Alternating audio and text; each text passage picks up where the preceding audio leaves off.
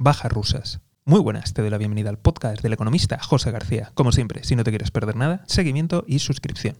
Hoy hablamos del dato de las bajas rusas.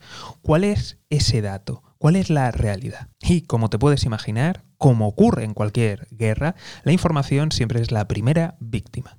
Pero en esta ocasión nos vamos a hacer eco de una información publicada por un medio muy cercano al Kremlin que fue borrada a las pocas horas. Según este portal, las bajas rusas ascendían a más de 20.000 soldados. Recordemos, más de 20.000 soldados.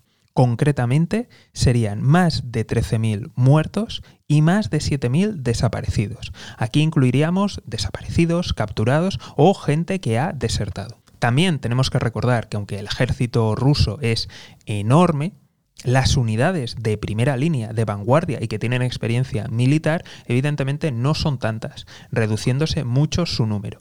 Además, tenemos que tener en cuenta que evidentemente la mayoría de bajas se van a concentrar ahí, en las unidades de choque, de asalto. Por tanto, la pérdida de capacidades del ejército ruso ha sido enorme. Con lo que tenemos que estar muy atentos a lo que puede venir. Como siempre, si no te quieres perder nada, seguimiento y suscripción. Nos vemos aquí en el podcast del economista José García. Un saludo y toda la suerte del mundo.